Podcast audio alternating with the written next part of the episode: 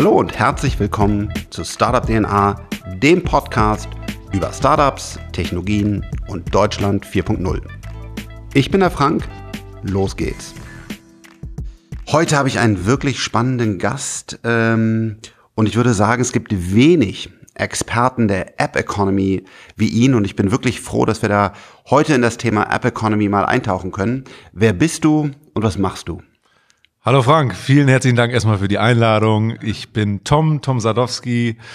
Ich habe die letzten zehn Jahre für Apple gearbeitet, davon die letzten fünf das App-Geschäft in Deutschland, Österreich, Schweiz verantwortet, davor fünf Jahre das Marketing für iTunes geleitet, davor auch schon ein paar Dinge gemacht, ursprünglich mal in Unternehmensberatung angefangen, ein Startup erfolgreich gegen die Wand gefahren, äh, war bei StudiVZ äh, zu Peak-Zeiten. Hm. Ich weiß gar nicht, ob du das wusstest. Nein, das wusste da, ich gar nicht. War für eine der Plattformen verantwortlich. Und ja, habe jetzt das Unternehmen Ende letzten Jahres verlassen und äh, freue mich sehr, heute hier mit dir plaudern zu dürfen. Ja, ich, einige äh, von euch kennen ihn wahrscheinlich auch, weil er einfach für uns ein, ein ganz enger Partner über, über viele Jahre war, denn er hat quasi die App Economy, ob das unsere Startups oder auch eure Startups sind immer echt toll, ähm, toll begleitet und äh, da nochmal vielen, vielen Dank äh, für, dein, für deinen Support. Freut mich zu Und hören, ja. ähm, jetzt hast du gerade gesagt, du bist raus aus Apple. Was, was, waren, was waren die Beweggründe und was machst du jetzt? Ja, also um, um ehrlich zu sein, die Beweggründe, es hat sich so ergeben, als ich äh, nach zehn Jahren so eine Art Award bekommen habe, wo eine große 10 drauf ist. Und äh, das hat mich irgendwie veranlasst, mal nachzudenken, was, wie geht's jetzt eigentlich weiter und willst du irgendwann einen Award kriegen mit einer 20 drauf oder machst du vielleicht nochmal was anderes? Kriegt man da wirklich einen Award oder Ja, war das ein ist wirklich so. Du kriegst so einen großen Kubus, der ist so ein Kilo schwer mit einer großen 10 drauf. Ja, absolut, das ist so. Wow. Kann ich dir mal zeigen. Aus welchem Material? Äh, ich glaube Aluminium. Ja. Ah, Den hätte ich auch. Ah, der sieht auch Ah, wirklich das- gut aus. Okay, Ich zeig dir okay. den mal. Man will ja dann noch wissen, eigentlich wie der 20er aussieht, aber Ja. das wolltest du nicht mehr. Nee, das wollte ich nicht mehr. Äh, ja, und dann habe ich so ein bisschen reflektiert und habe hab irgendwie festgestellt, ähm, dass ich doch so einen inneren Drang habe, noch mal was anderes zu machen. Äh, und habe sehr lange natürlich drüber nachgedacht. Nach zehn Jahren gehst du nicht von heute auf morgen raus. Also ich habe mir da wirklich mehrere Wochen und Monate Zeit genommen für die Entscheidung. Dann aber festgestellt, ähm, dass ich einfach ja mehr Zeit in die Themen investieren möchte, für die ich wirklich brenne. Und das ist primär wirklich Startups zu helfen, Unternehmen zu helfen, im App-Geschäft erfolgreich zu sein. Und du hast natürlich, wenn du ein Business verantwortest, bei Apple sehr viel auch mit Reporting, internen Abstimmungen und so weiter zu tun und nicht die Freiheit, wirklich äh, die Zeit da zu investieren, wo du denkst, dass du den, den größten Mehrwert schaffst. Und das war so der Hauptgrund eigentlich, warum ich dann gesagt habe, das reicht jetzt. Dieses Feuer habe ich schon immer gespürt. Also da auch wirklich nochmal, auch für unsere Historie, herzlichen Dank. Und ich glaube, das kann ich auch von allen anderen ähm, Leuten in der App Economy sagen. Du hast da echt, hast immer ein offenes Ohr und hast immer den, den, den äh, Startups geholfen. Und ähm, heutzutage vergisst man, wie, wie wichtig und groß beide App Stores, leider gibt es nur zwei, ich fände es gut, wenn es drei geben würde, also den von Google, von Apple und es wäre toll, wenn es noch einen dritten geben würde, wie wichtig die sind. Denn als ich angefangen habe, weiß ich noch genau immer diese dramatische Zeitpunkt, als wir diesen Goldmaster gebrannt haben. Also ich habe das wirklich gemacht. Also wir haben Ja. halt programmiert, damals in Delphi, äh, Visual Basic, whatever. Und dann hast du das programmiert, es durfte kein Fehler mehr drin sein. Und dann ging der wirklich der heilige Goldmaster rüber äh, nach Gütersloh, weil da, da war die CD-Presse und dann teilweise haben wir auch echt so Millionen Stück oder so dann produziert. Und dann war einfach, war einfach over, ja, und dann Ja, ja. Ging, ging nichts mehr. Und ähm, der App Store hat uns das allen deutlich erleichtert, weil wir können immer Updates machen, wir haben direkt eine weltweite Distribution, man muss nicht mehr im Mediamarkt verhandeln, das war schon eine, eine echte, echt große Revolution. äh, Absolut. Für uns alle. Und ähm, meine Frage, weil, weil du ja wirklich der tiefe Einblick hast, äh, fangen wir mal ganz, wirklich ganz oben an. Was sind so klassische Fehler oder, oder auch Empfehlungen, die, die man bei Apps, so, wo du sagst, weil du so lange begleitest, was sind so die ganz, die Klassiker quasi im Positiven wie im Negativen? Ja, also ich glaube, was man heute immer noch sieht, ist, dass gerade viele junge Entwickler äh, vielleicht eine tolle Idee haben, aber zu spät sich darüber Gedanken machen, wie man das Ganze monetarisieren kann. Denn das ganze Geschäft hat sich ja komplett gewandelt. Von damals einem Premium-Business, was du auch noch miterlebt hast, hin zu einem Heißt Premium Business? ähm, Premium Business heißt, dass du quasi pro für den Download selber direkt ein Download ist ein Sale. Also ein Download kostet 99 Cent oder oder was auch immer. Ähm, und mittlerweile ist es ja so, dass der Großteil des Umsatzes quasi mit entweder In-App Purchase gemacht wird. Das heißt, dass du zusätzlichen Content oder zusätzliche Funktionalitäten kaufst oder über In-App Purchase oder eben über Abos, äh, die ähnlich funktionieren. Das heißt Heute ist die Herausforderung nicht mehr nur Nutzer zu akquirieren, sondern Nutzer von kostenlosen Nutzern in Bezahlnutzer ja. zu konvertieren. Ja. Das ist was, was ganz anderes. Und das bedeutet im Umkehrschluss, dass du dir schon, wenn du eine gute Geschäftsidee oder eine Idee für, ein, für eine App hast, Gedanken machen musst, wie ist das Business eigentlich dahinter? Wie kann ich das eigentlich, wie kann ich Kunden eigentlich monetarisieren? Ist die Zielgruppe groß genug? Sind die zahlungsbereit für das, was ich da mache? Ja. Und ähm, da, obwohl es sehr trivial klingt, ja, weil du würdest außerhalb des App Stores immer sagen, natürlich, das, das erste, wo du über den nachdenkst, ist das Geschäftsmodell. aber irgendwie nicht, ja, stimmt. Ja, aber es sind, gibt immer noch viele Entwickler, die halt sagen, das ist eine tolle Idee und wir glauben, dass wir sehr viele Menschen damit erreichen und dann irgendwann merken, ja, aber wie, wie monetarisieren wir das dann jetzt?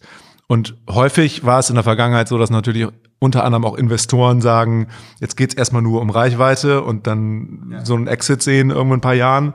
Ähm, ich glaube aber, die Zeiten haben sich gewandelt. Es ist wichtig, frühzeitig über das Geschäftsmodell, über die Monetarisierung nachzudenken, denn nur dann ist die Monetarisierung am Ende des Tages auch intuitiv.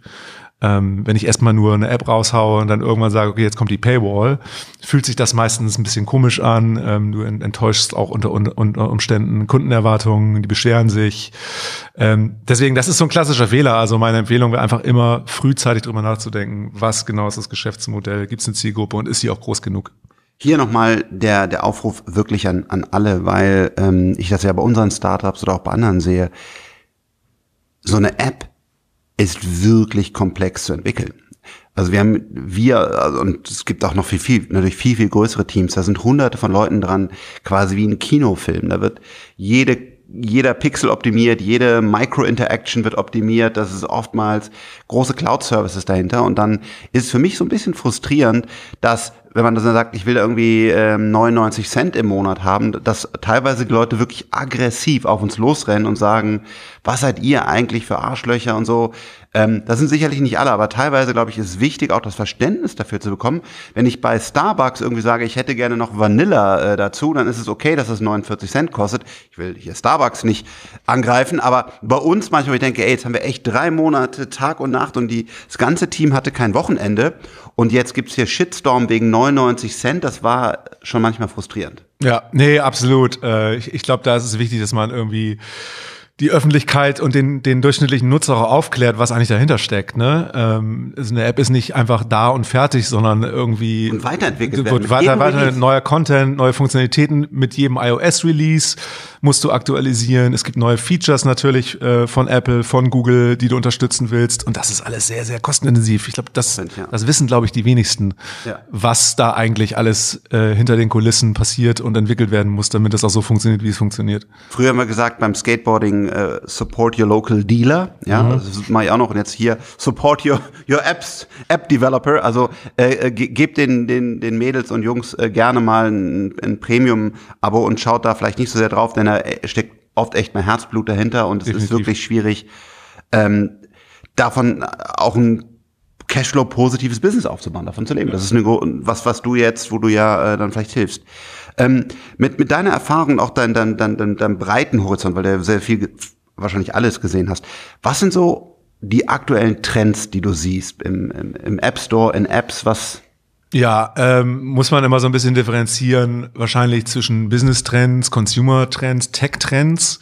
Ähm, vielleicht mal ein Beispiel für Trends, die ich so im Geschäftsbereich so auf der Meta-Ebene sehe. Ähm, da sehe ich vor allen Dingen zwei Dinge. Das eine ist immer eine zunehmende Globalisierung. Ähm, der Charme des Stores ist ja, dass ich quasi mit einer Distributionsplattform weltweit veröffentlichen kann. Ähm, Im App Store Payments funktionieren weltweit. Absolut. Der Schmerz wird einem weggenommen. Total. Ähm, ja. Verschiedene Währungen werden, werden, werden unterstützt. Ähm, und im Moment ist die Welt noch so ein bisschen zweigeteilt in, sag ich mal, westliche Welt und chinesische Welt. Wenn du jetzt die Charts in China anguckst, sieht das komplett anders aus als in US, UK, Deutschland. Ich glaube, die Königsklasse wird aber sein, so die neue Generation von Entwicklern, die es schaffen, wirklich ähm, einen Service oder eine App äh, anzubieten, die wirklich global funktioniert. Die Opportunity ist natürlich gigantisch groß. Ja. Ähm, das ist natürlich auch eine Herkulesaufgabe, weil irgendwie die Designstandards und äh, User Experiences dort noch ein bisschen anders sind als in der westlichen Welt. Aber das ist eine Sache, die ich sehe. Ich weiß halt, dass viele westliche Apps schon jetzt an so einer Go-to-Market-Strategie für den chinesischen Markt arbeiten.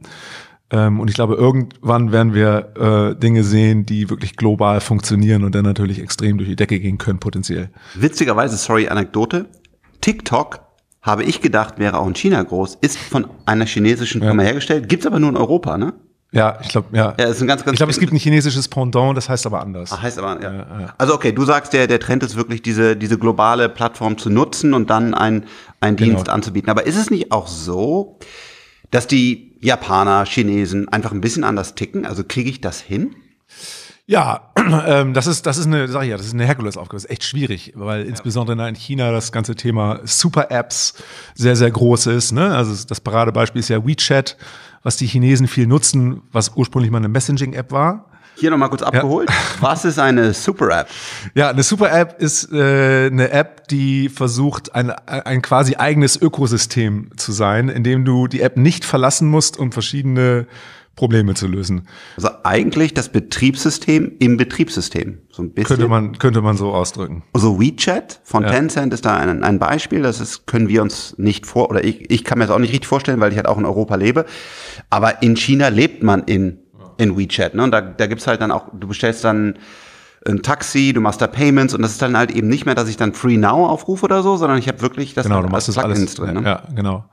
Und äh, ja, also diese, diese Phänomene gibt's jetzt nicht nur in China, sondern beispielsweise in Südostasien gibt's ein paar ganz spannende Player, die was ähnliches machen. In Lateinamerika gibt's einen Player, der was ähnliches macht. Ähm, das heißt, da findet so eine horizontale Diversifizierung statt. Ja, das heißt, die App wird erweitert in verschiedene Use Cases und du musst die App nicht mehr verlassen. Während in der westlichen Welt das ähm, immer noch das Modell vorherrscht, du hast halt eine App, einen gewissen Use Case, Use Case und du wächst, wächst halt vertikal oder global. Das heißt, du machst deine Zielgruppe einfach größer.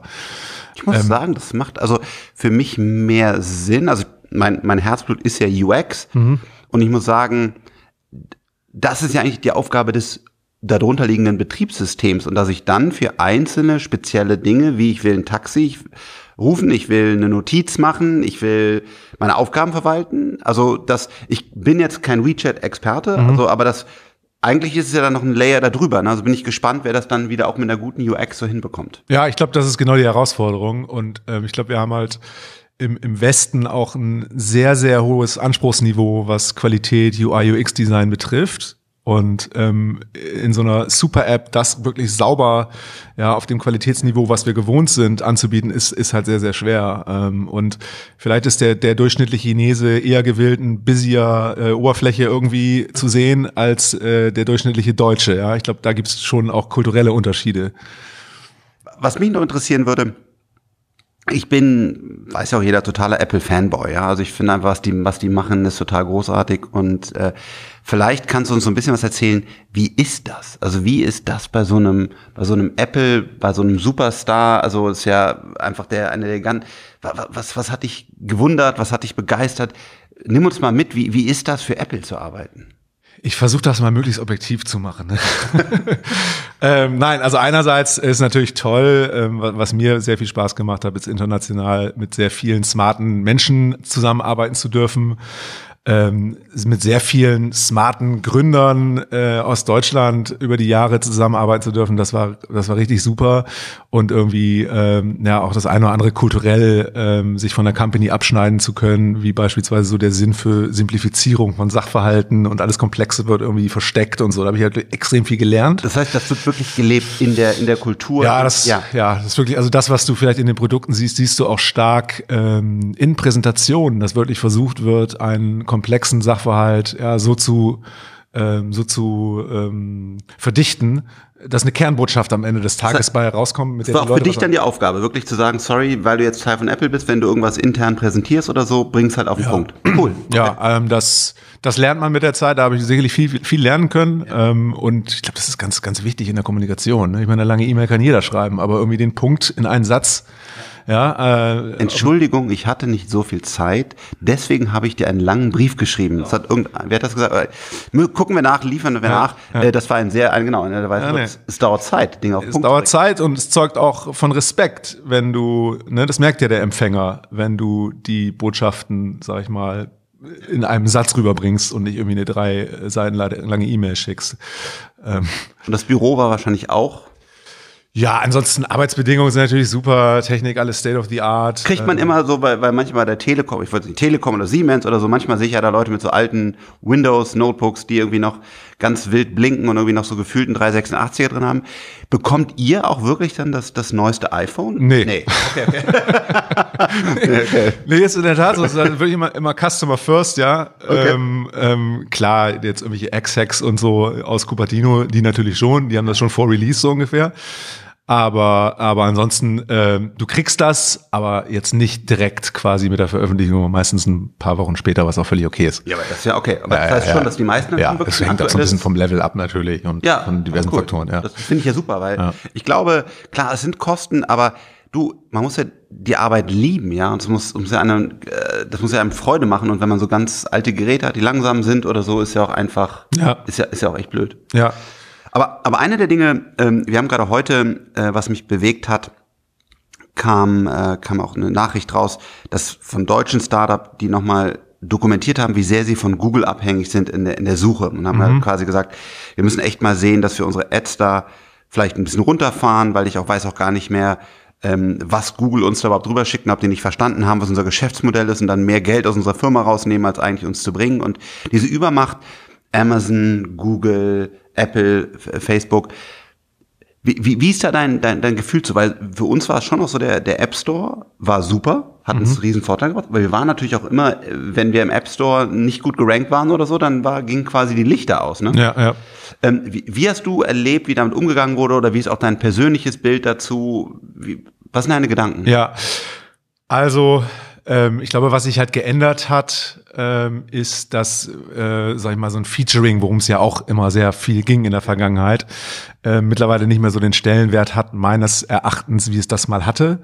Ähm, da werden ja auch jetzt Zahlen publiziert. Also es ist schon so, dass über 65 Prozent der Downloads über eine Suche generiert werden und jetzt nicht über Browsen. Und das heißt, den Impact, den so ein Feature damals mal hatte, als ihr beispielsweise auch gestartet seid, Ja, das war echt groß, ja. ja, das war groß. Jetzt ist es aber so, dass der Store häufiger ähm, aktualisiert wird. Das heißt, wenn du jetzt eine gute Platzierung hast, dann steht die nicht mehr eine ganze Woche, sondern irgendwie vielleicht nur ein oder zwei Tage. Es hat also nicht mehr ganz so einen großen Impact, ähm, und wie es es damals hatte.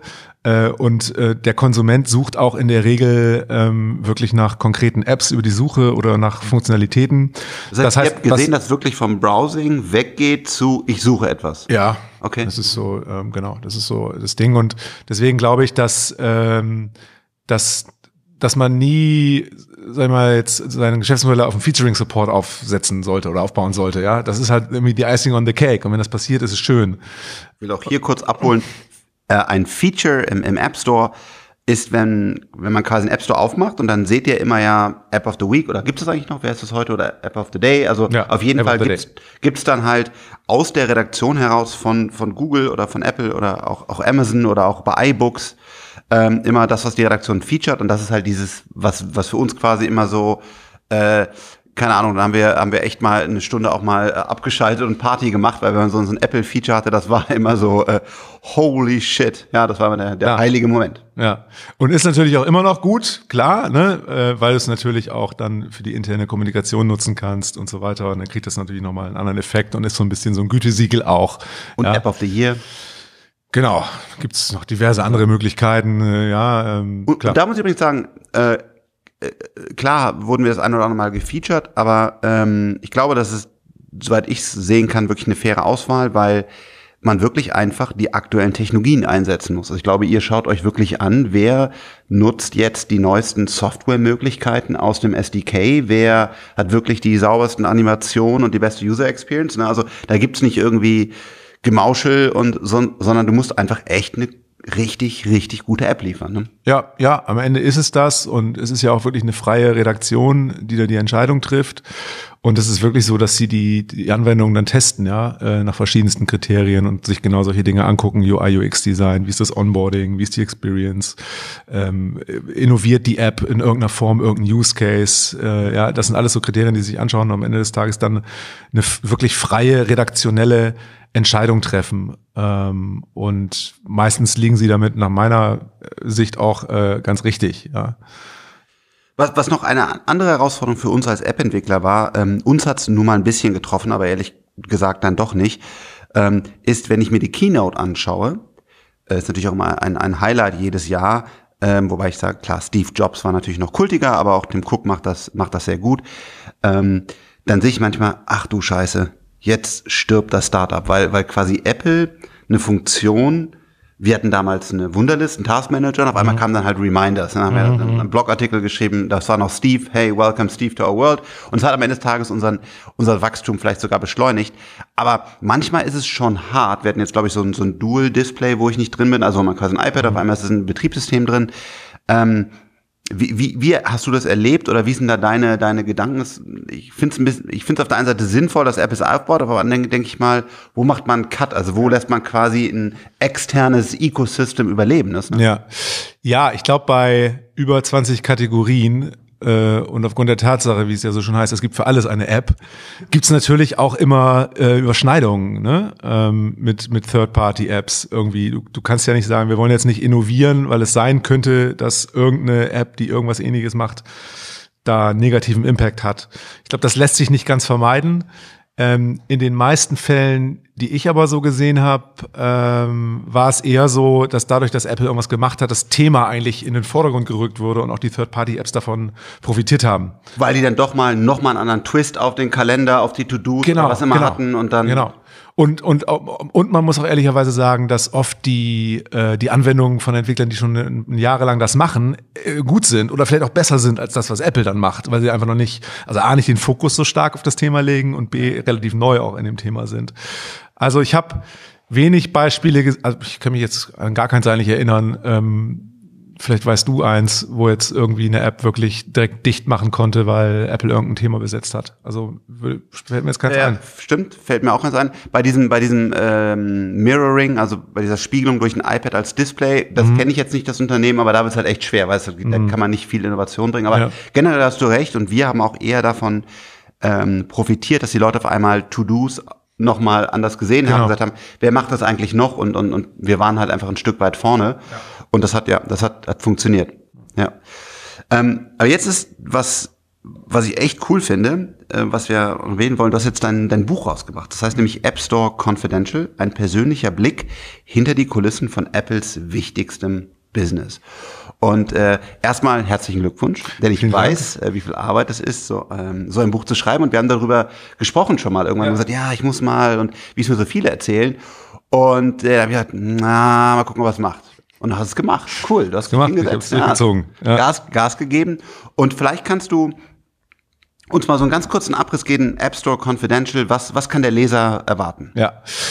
Also das, das Buch ist ähm, ein, eine Art autobiografisches Sachbuch, was sich in drei Teile untergliedert. Der erste Teil ist so ein bisschen mein Werdegang, was habe ich vorher gemacht.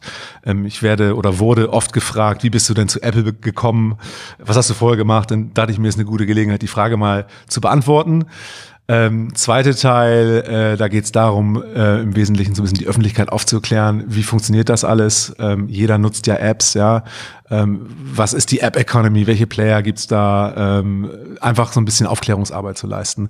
Und je mehr du in den hinteren Teil, in den dritten Teil des Buches kommst, geht's dann wirklich darum, angehenden oder bestehenden Entwicklern ein paar Impulse mit auf den Weg zu geben, im Sinne von, was gibt's für Erfolgsfaktoren, ähm, was gibt's für Trends, die ich sehe im Business going forward. Und ich habe da wirklich versucht, möglichst pragmatisch zu sein. Also ich rede jetzt weniger über technologische Trends in den nächsten 10 bis 20 Jahren, ja. Weil da hat jetzt ein Student, der von der Uni kommt, wahrscheinlich weniger äh, weniger großen Benefit, sondern ich versuche halt wirklich ähm, Konsumententrends auch aufzuzeigen. Und ich sage, hey, schaut euch mal ein paar Bereiche ein und vielleicht gibt es da Opportunities ähm, für, für gewisse Apps, die es noch nicht gibt.